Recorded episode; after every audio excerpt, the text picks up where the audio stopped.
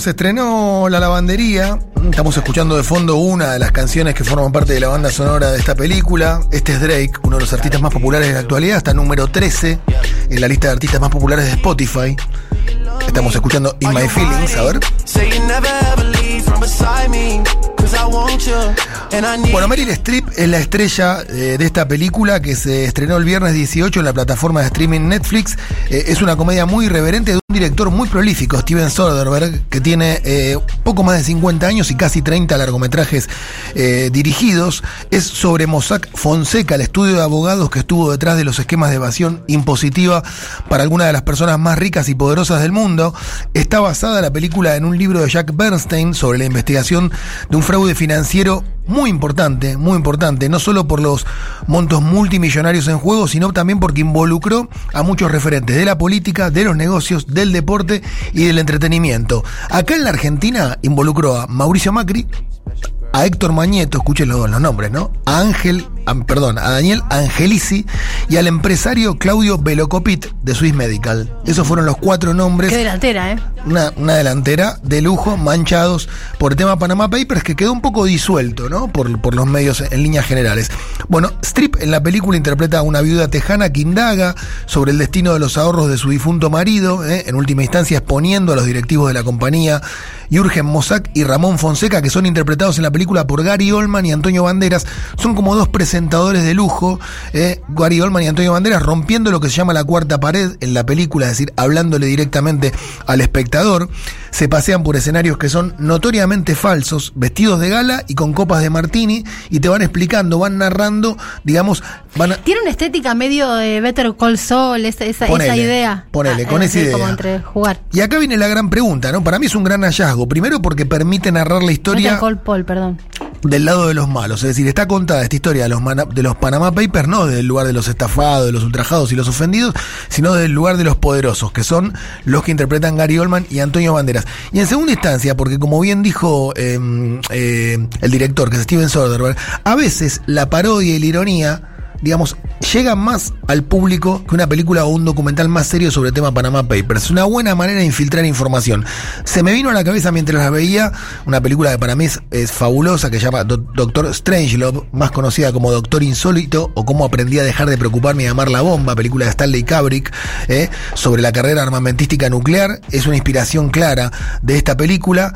Eh, los Panama Papers, bueno, recordemos que hubo una investigación muy, muy poderosa de muchos medios. Hubo más de 300 periodistas involucrados en todo el mundo en esta investigación. Esto lo destacó la propia Meryl Streep cuando presentaron la película en el Festival de Venecia, a donde le fue muy, pero muy bien. ¿Es la industria lavándose la cara o, de verdad es una película para, para, para, para para pensar un poco más. Que, ¿cómo, ¿Vos cómo la viste? Es difícil determinar eso. A mí me da la impresión de que es una película para pensar más. Yo siempre encuentro resquicios igual para pensar. ¿Viste? No me como el, caramelo de que Netflix, como son americanos. me parece que siempre hay grietas ahí, ¿no? algo. Sí, sí, como para que uno. Me parece que el trabajo lo tiene que hacer el espectador también. Bueno, eh, eh, el propio director, eh, recordemos que Soderbergh es, director de películas muy conocidas como La Gran Estafa, Erin Brockovich, Una Mujer Audaz, Traffic, tiene un montón de películas, muchas de ellas buenísimas, y él dijo que le parece que el acercamiento cinematográfico a hechos reales, a través de una comedia de enredos y de humor negro como esta, es mucho más efectivo, insisto, que un documental tradicional. en la película se habla del caso Odebrecht, naturalmente, en el, en el que estuvieron involucrados también tantos empresarios y tantos políticos, y también termina con una cosa bastante disruptiva. Bernstein, digamos, en el libro en el que está basando la, película, cuenta que hay muchas empresas fantasmas, digamos, que nacieron en Delaware, en Estados Unidos. ¿eh? Ahí se generan más de mil millones de dólares por año, importes que pueden estar financiando actividades muy dudosas en otras partes del mundo, en empresas que no tienen nombre, ni dueño fijo, etcétera. Y la película termina diciendo que después de mostrarte un montón de paraísos fiscales en las Islas Vírgenes, en Seychelles, bueno, en un montón de lugares paradisíacos de Centroamérica y de, y de la Polinesia, el paraíso fiscal más grande del mundo, según Soderbergh, es Estados Unidos. Esto dice la película sobre el final, que me parece bastante disruptivo para una película producida en los Estados Unidos. Están bárbaros, bárbaros en serio Gary Oldman y Antonio Banderas, muy divertidos los dos. Banderas habla un inglés muy bueno y Gary Oldman habla inglés pero con acento alemán.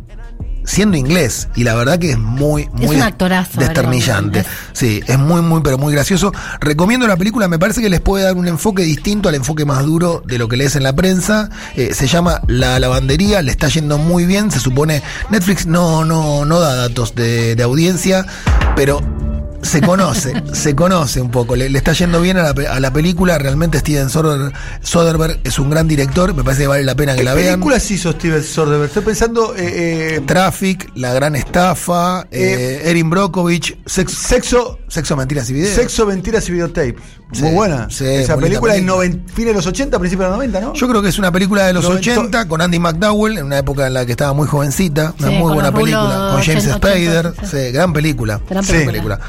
Bueno, Traffic también está bien, digo, tiene muchas películas Erin buenas. Brockovich es maravillosa. Erin Brockovich es buenísima y una actuación fabulosa de Julia Roberts. Eh, tiene la versión eh, de Solaris, eh, Solaris, Tarkovsky. la película de Tarkovsky, La original. hecha por la industria, ¿no? Eh, estadounidense. Es un director raro, Soderbergh, ¿no? Porque es muy prolífico, tiene más de 30 películas y apenas 56 años. Entonces, Tarkovsky, que, que, que es cineasta eh, arenoso, ¿no? Para decirlo de un modo. Sí, para no pero- decir que plomazo, ¿no? No, no, no, para. Es un Un, grande. di- un día. No, no, es difícil, Ah, ¿no? Un, un día quiero que, que Además, Ale Tarkovsky fue- haga una película sobre la, la- una columna sobre la película más aburrida de la historia del cine, que es El sabor de la cereza. Me encantó. No, es, fanático. Es, este es pionero, olvídate. no, no, no, te-. Fue un récord de audiencia en la Argentina, Sí, ya sé, 150 mil espectadores. Sí, todos los no, sobre Tarkovsky. Tarkovsky además fue, fue yo lo valorizo mucho, fue un, fue un disidente, un tipo, un tipo, un religioso y un, digamos, un, un opositor al régimen soviético cuando había que ser, no ahora, cuando había que ser opositor al régimen soviético. Acá Muy- lo que muy pasa, mal ser acá lo que pasa es que hay mucho soviético. no hay mucho admirador de José. Acá en somos esta el mesa. equipo de José. Nosotros queremos la vuelta de la Guerra Fría, No, de- del equipo de José. Pisuti, porque tengo mi abuelo era de Racing. Quiero aclarar eso claramente. Quiero aclarar eso. ¿Cerró su columna o quiere un minuto más? Porque me están reclamando los oyentes No, cierro. de que no dejo terminar las columnas. Cierro Cierra la columna. que vean La Lavandería, película de Steven Soderbergh que se da en Netflix, está programada en Netflix, le Hoy está yendo vemos. muy bien A y mí se me lo merece. gustaba, Hoy la disculpe, no sé si es Sí. eh, interrupción o aporte. Son todas intervenciones Eh, ahora. Es, es, eh, Últimamente. eh, ropa, ropa limpia, negocios sucios. Stephen Frears. De Stephen Frears, película. o- Es así, ochentosa, noventosa, ¿no? Obra maestra con Danny Day-Lewis. Eh, extraordinaria película. Qué ¿eh? fuerte que estaba Daniel Day-Lewis.